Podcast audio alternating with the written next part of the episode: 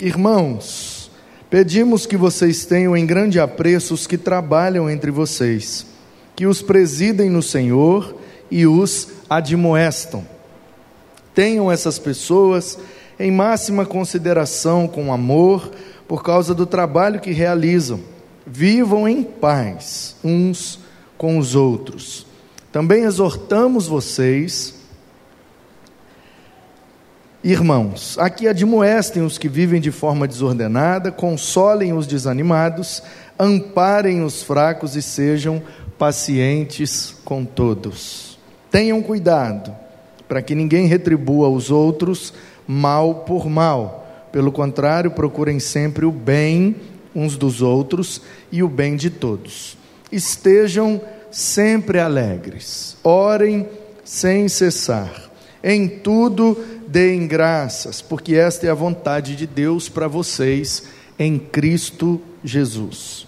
Não apaguem o espírito, não desprezem as profecias, examinem todas as coisas, retenham o que é bom, abstenham-se de toda forma de mal. O mesmo Deus da paz os santifique em tudo, e que o espírito, a alma e o corpo de vocês sejam conservados íntegros e irrepreensíveis na vinda de nosso Senhor Jesus Cristo.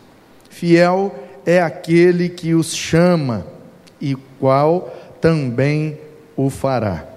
Irmãos, orem também por nós. Saúdem todos os irmãos com um beijo santo.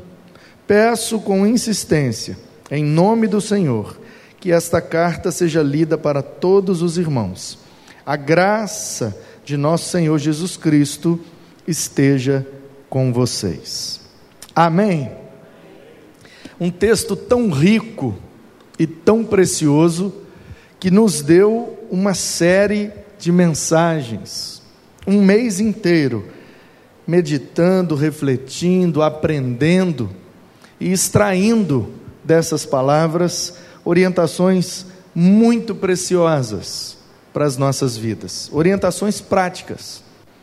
Paulo, que é muito teórico, Paulo, que é muito teológico, às vezes denso no seu escrever, porque era poliglota e conhecia todas as culturas e, e sabia muito da lei e era muito produtivo escrevia de maneira muito contundente, muito profunda, mas esse texto aqui de Paulo são orientações práticas. Ele está dizendo, gente, faz isso e não faz aquilo, façam isso e não façam aquilo, e assim vai dar tudo certo. Então é impossível a gente não entender as orientações que estão aqui. E desde o início do mês a gente viu que a gente precisa então valorizar os irmãos que trabalham conosco na obra do Senhor, que a gente precisa exortar quem anda com a vida desordenada, serem admoestados, consolar os desanimados, amparar os fracos, ter paciência com todos. A gente aprendeu a não retribuir o mal com o mal, mas procurar sempre o bem e fazer o bem.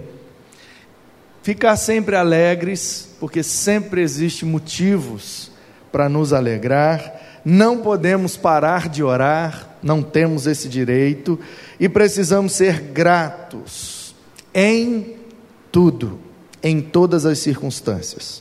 Também não podemos apagar o espírito, não podemos desprezar as profecias e para isso a gente precisa avaliar tudo, examinar tudo e ficar só com o que é bom, só com o que está de acordo com a palavra de Deus, que é principalmente a sua escritura.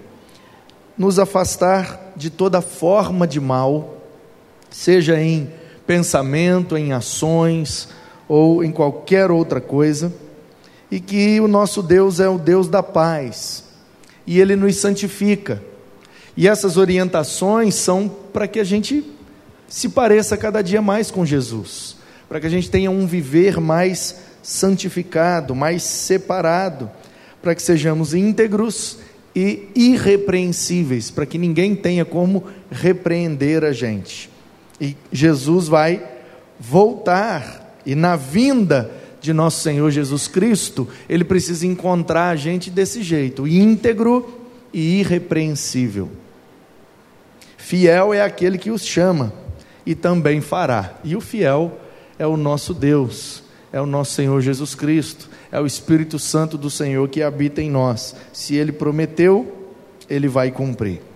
E aí no final, Paulo pede para que os irmãos de Tessalônica orassem por eles. Note que ele, ele usa a primeira pessoa do plural, versículo 25: Irmãos, orem também por nós. Só essa frase aqui já dava uma mensagem. Irmãos, orem também por nós. Quatro coisas aqui que chamam a atenção. Primeiro é que Paulo chama os Tessalonicenses de irmãos. Paulo, apóstolo, plantador de igreja, discipulador dessa turma. Paulo podia chamá-los de filhos, filhinhos, como João chama a igreja, filhinhos. Paulo podia chamá-los de, de ovelhas, de discípulos, porque eram discipulados pelo Paulo. Paulo podia chamar os Tessalonicenses de muitas coisas, mas ele preferiu chamá-los de irmãos. O que é que isso nos ensina, queridos? Que não importa o nosso título, não importa o nosso cargo, não importa a nossa função, não importa a nossa produção, todos em Cristo somos irmãos, somos uma família, irmãos uns dos outros, cada um tem o seu dom, cada um tem o seu talento, a sua aptidão, cada um tem sua personalidade, suas características. E Jesus não quer mudar a nossa personalidade. Jesus nem quer mudar as nossas características. Jesus quer mudar o nosso caráter. De forma que, se você é mais quietinho, mais tranquilo, Ele vai te usar assim mesmo. Se você é mais agitado, mais ativo, ele vai te usar desse jeito. O nosso Deus usa Pedro e usa João, usa Marta e usa Maria. Diferentes. Uns são mais extrovertidos para fora, outros são mais introvertidos para dentro. E uma coisa nem a outra é melhor ou pior. Porque a pessoa que é introvertida, nem sempre ela é mansa. E a pessoa que é extrovertida, nem sempre ela é violenta ou agressiva. Então, o que a gente precisa é entender que se somos como somos, é porque Jesus quer nos usar desta forma. Porque Deus não nos criou por acaso e nem nos fez dessa forma aleatoriamente.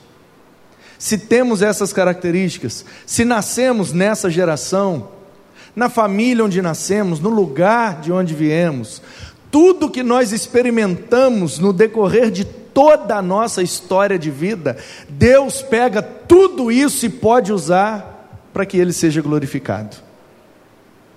Então não existe ninguém melhor, pior, mais ou menos importante.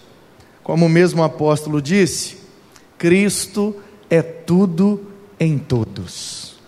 E nele não tem mais diferença. Nem bárbaro, nem cita, nem homem, nem mulher, nem senhor, nem escravo, nem judeu, nem gentio. Cristo é tudo em todos, não importa a nossa conta bancária, a marca da roupa que a gente usa, quanto vale o carro que andamos, ou se andamos de transqual, nada disso importa, porque na igreja somos todos irmãos. E Paulo está dizendo isso, irmãos, considero vocês como iguais a mim. E aí, se somos iguais, então, da mesma forma que eu oro por vocês, vocês precisam também orar por mim. Porque às vezes a gente cai nessa ilusão de que algumas pessoas, elas são tão santas, tão piedosas, tão capazes, que elas nem precisam de oração. Porque quando a gente olha alguém necessitado, quando a gente olha alguém com extrema limitação em alguma coisa ou em alguma área, quando a gente percebe a fragilidade e a vulnerabilidade de uma pessoa, fica fácil orar por ela. Está precisando. Mas e quando você conhece uma pessoa que não aparenta precisar de nada?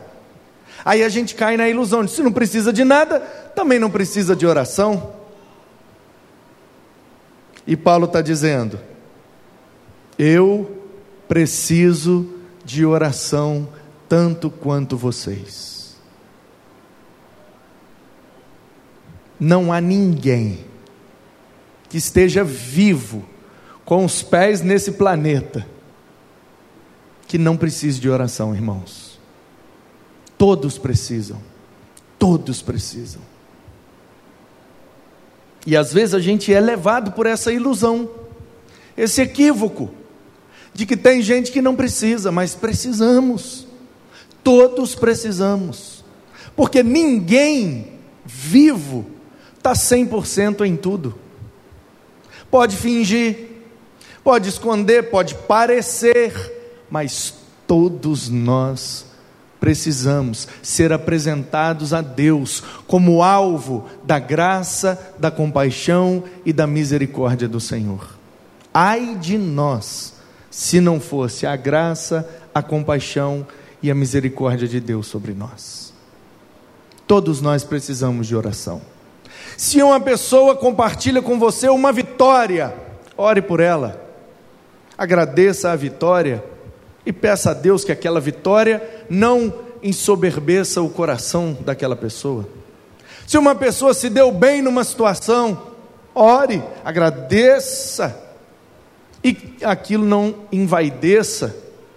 Se uma pessoa está precisando, está com uma necessidade, ore, mas também haja, faça algo se você puder para ajudar naquela situação.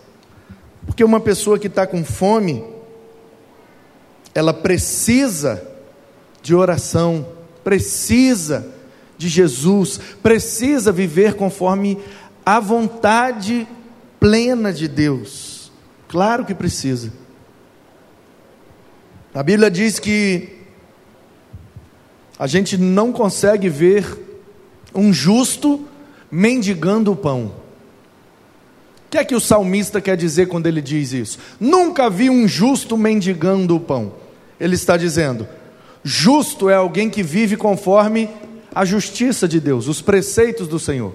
É por isso que Jesus fala: busquem em primeiro lugar o reino de Deus e a sua justiça, e todas estas coisas. Às vezes a gente cita o versículo errado, né? E todas as coisas serão acrescentadas. Todas não.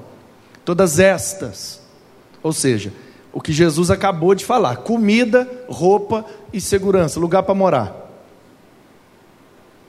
Então, diz o salmista: se somos justos, ou seja, justificados em Cristo e vivemos conforme a justiça de Deus, não vai faltar o pão sobre a nossa mesa. Por quê? Porque é impossível que um justo seja preguiçoso. É possível ele ser justo e preguiçoso ao mesmo tempo, irmãos? É possível viver de acordo com a orientação bíblica e não querer trabalhar ao mesmo tempo? Não é possível. Então, se o justo não pode ser preguiçoso, e quem vive conforme os preceitos de Deus não tem preguiça, nem vergonha, nem dificuldade com o trabalho, sempre vai ter um pãozinho para ele comer. Pode não ter picanha todo dia, mas de fome não vai morrer. É isso que a Bíblia está dizendo. Então, irmãos, ou seja, somos todos iguais, Todos temos fraquezas, limitações e necessidades. Eu oro por vocês, então vocês também orem por mim. Orem. E aí o Paulo, isso chama a minha atenção. Primeiro que chama de irmãos, né? se colocou no nível deles, igualou todo mundo, pediu oração, demonstrou que necessita, que é um ser humano como qualquer outro. Orem também, quer dizer, eu já estou orando por vocês, então também orem também por mim, porque eu já oro. E ao invés dele falar, orem também por mim, ele falou, orem também por nós. Não é Paulo que está escrevendo a carta? Por que, que ele não pediu, orem por mim? Hã? Alguém falou alguma coisa? Falou, Fernando? Fala.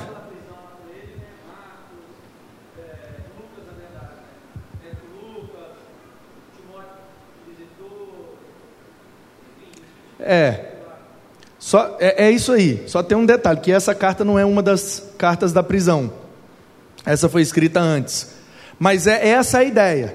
Se fosse uma carta da prisão, orem por nós, quer dizer, rapaz, Lucas está aqui também. E tem um outro irmão, e um outro, e um outro. Mas essa carta foi escrita antes dele ser preso. Na verdade, os eruditos dizem que essa é a primeira carta que Paulo escreveu e é cronologicamente o primeiro escrito do Novo Testamento. Então vejam bem, Paulo reconhece que ele não está sozinho. Orem também por nós. Olha que precioso isso. Ele podia falar: orem por mim, porque eu sou o apóstolo.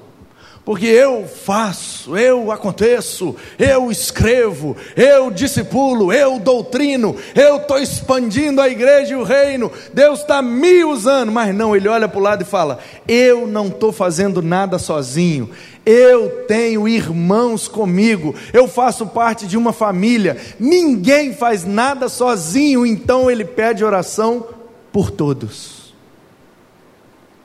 eu estou pregando o Evangelho, estou viajando de um lugar para o outro, mas eu não estou sozinho, tem gente comigo. Eu tenho Barnabé, se é na primeira viagem, e depois a gente encontrou Timóteo. Se é da segunda em diante, eu tenho Silas, e já tenho Lucas agora registrando tudo que está acontecendo, e também o Timóteo continua seguindo a gente. Eu não estou sozinho, tem sempre gente ao meu redor, tem sempre gente comigo, tem sempre gente me ajudando a fazer a obra que Deus me chamou para fazer. Olha que coisa preciosa. Somos todos iguais, somos irmãos, portanto, todos precisamos de orar, e orar também quer dizer: eu oro por você e você ora por mim. A via é de mão dupla, todos nós precisamos porque ninguém faz nada sozinho. Então, ore por nós. Ore por nós, por mim, Ana Paula, Manuzinho, na minha casa. Orem por nós, eu e os pares da diretoria dessa igreja, e o conselho e toda a liderança da igreja. Ninguém faz nada sozinho. Orem por nós. É Paulo se lembrando. Eu não estou sozinho, tem gente comigo.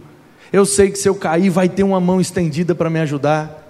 Aquilo que eu não consigo, o outro me ajuda e a gente vai mais além do que eu sozinho poderia. Queridos, Deus está falando com a gente nessa noite de maneira muito clara. Somos todos irmãos, todos temos necessidades, temos que intensificar as orações uns pelos outros e não podemos andar sozinhos.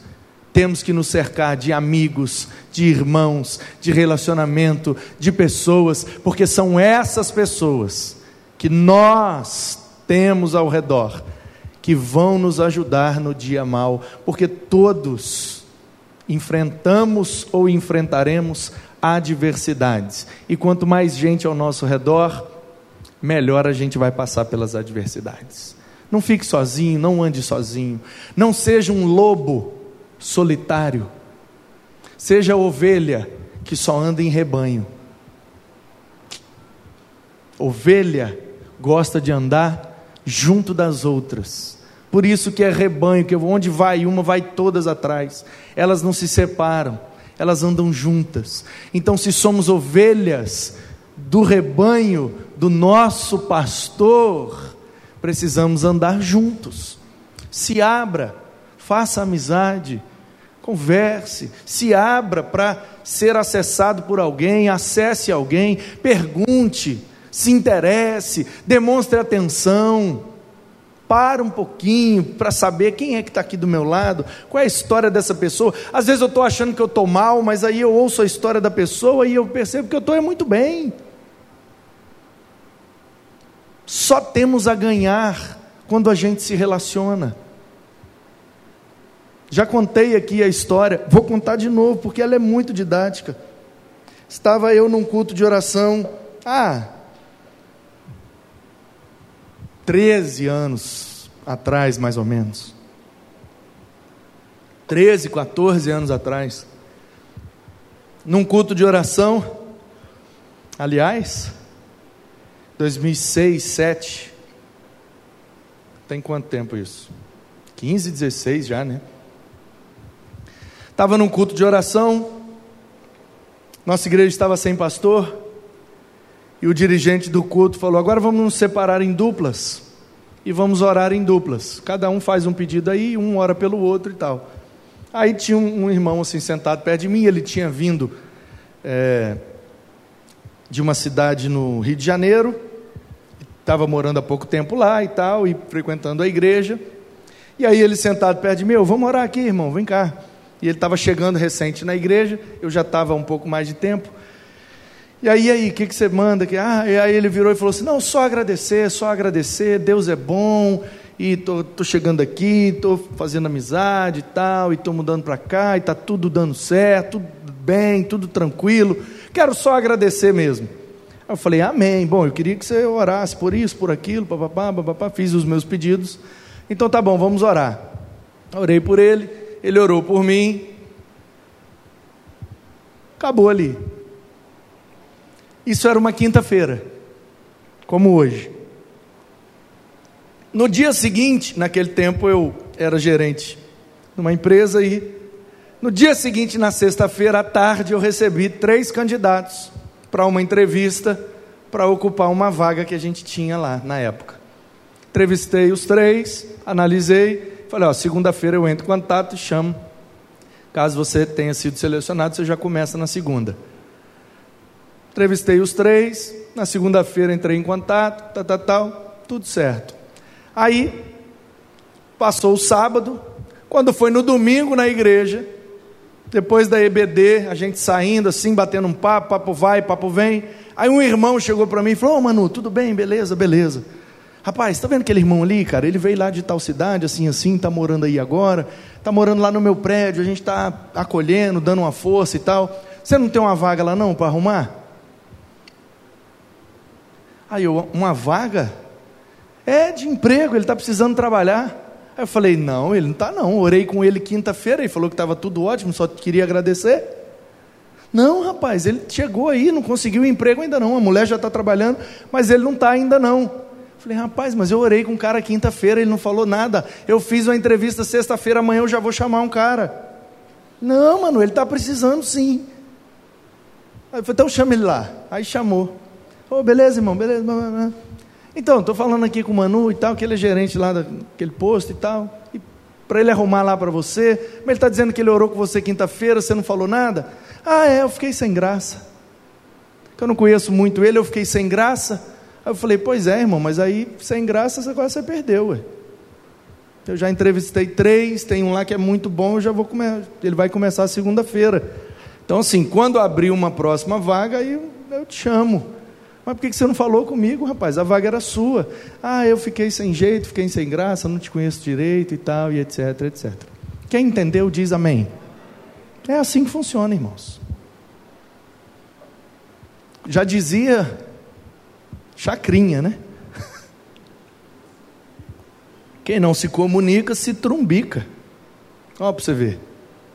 Até o Chacrinha está ensinando nós. não é possível.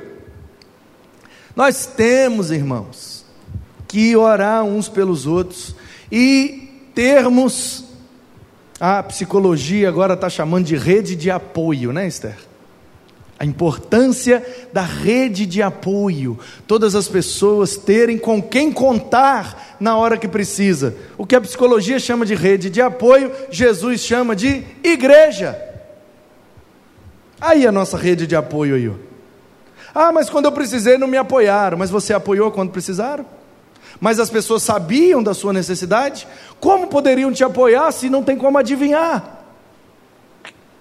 Quanto mais a gente se relaciona, Quanto mais a gente se deixa conhecer, quanto mais a gente se põe disponível para as relações, mais fácil fica enfrentar as adversidades com essa rede de apoio que nós temos. A igreja do Senhor, porque aqui somos todos irmãos, oramos uns pelos outros, e ninguém está sozinho, não é nada para mim, não é nada para você, é tudo para nós. O Pai é nosso, então o pão é nosso também. Amém? Saúdem todos os irmãos com um beijo santo. Aí Paulo está dizendo: olha, dá um beijo aí no povo por mim. Sabe quando a gente vai mandar um beijo para alguém? Oh, você vai estar tá com Fulano? Manda um beijo para ele. Manda um abraço lá para ele. Aí a Almeida mais antiga, essa é a nova Almeida atualizada. A revista e corrigida, acho que a revista e atualizada até uma determinada data também ela via ósculo santo. A expressão aqui, ó. Beijo era ósculo. É beijo. E aí daqui dessa orientação surgiu a cultura de cumprimentar as pessoas com beijo. Aqui no Espírito Santo não é muito, mas tem lugar em São Paulo, eu que já morei em tudo quanto é lugar, São Paulo é um beijo só. Ei, prazer, agora depois da pandemia, acho que vai mudar um pouco isso, né?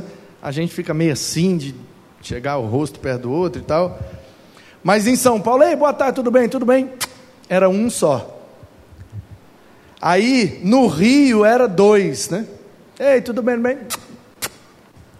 Aí em Minas já é três. Tudo bem? Hã? Aqui são três também? Pois é, não recebi nenhum. Estou esperando os três. Daí surgiu essa cultura, gente, de cumprimentar os outros com um beijo. Mas o beijo santo. O que é que Paulo quer dizer beijo santo? É um beijo de cumprimentar, não é um beijo de namorar, certo? É um beijo com respeito.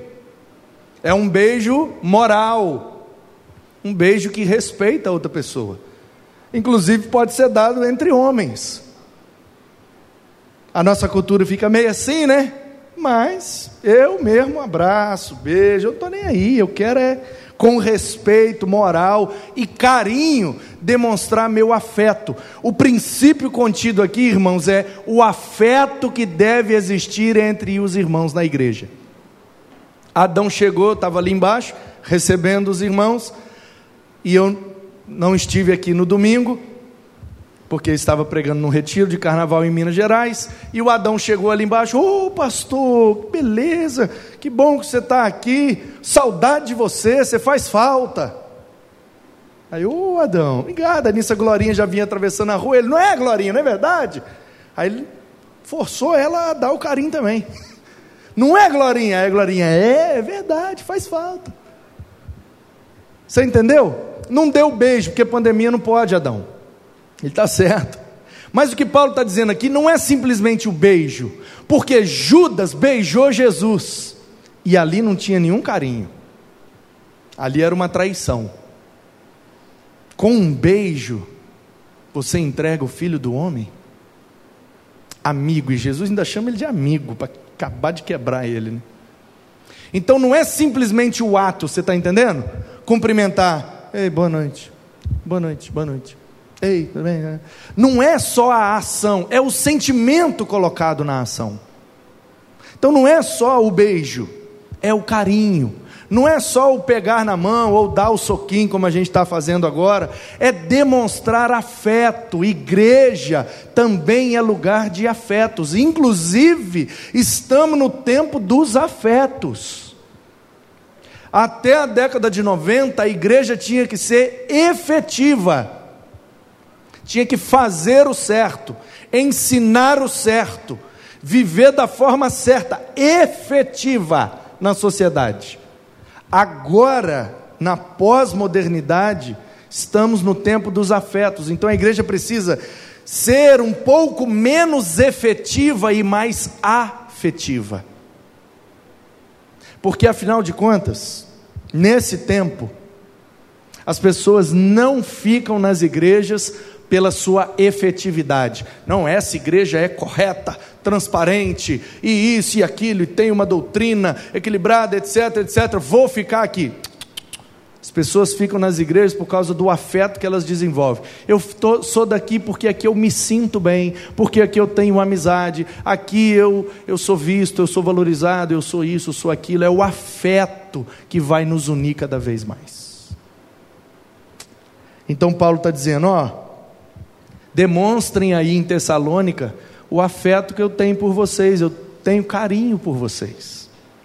Peço com insistência, ou seja, não pode deixar de fazer, em nome do Senhor. Aí você fala assim: nossa, agora o que Paulo vai pedir é muito importante.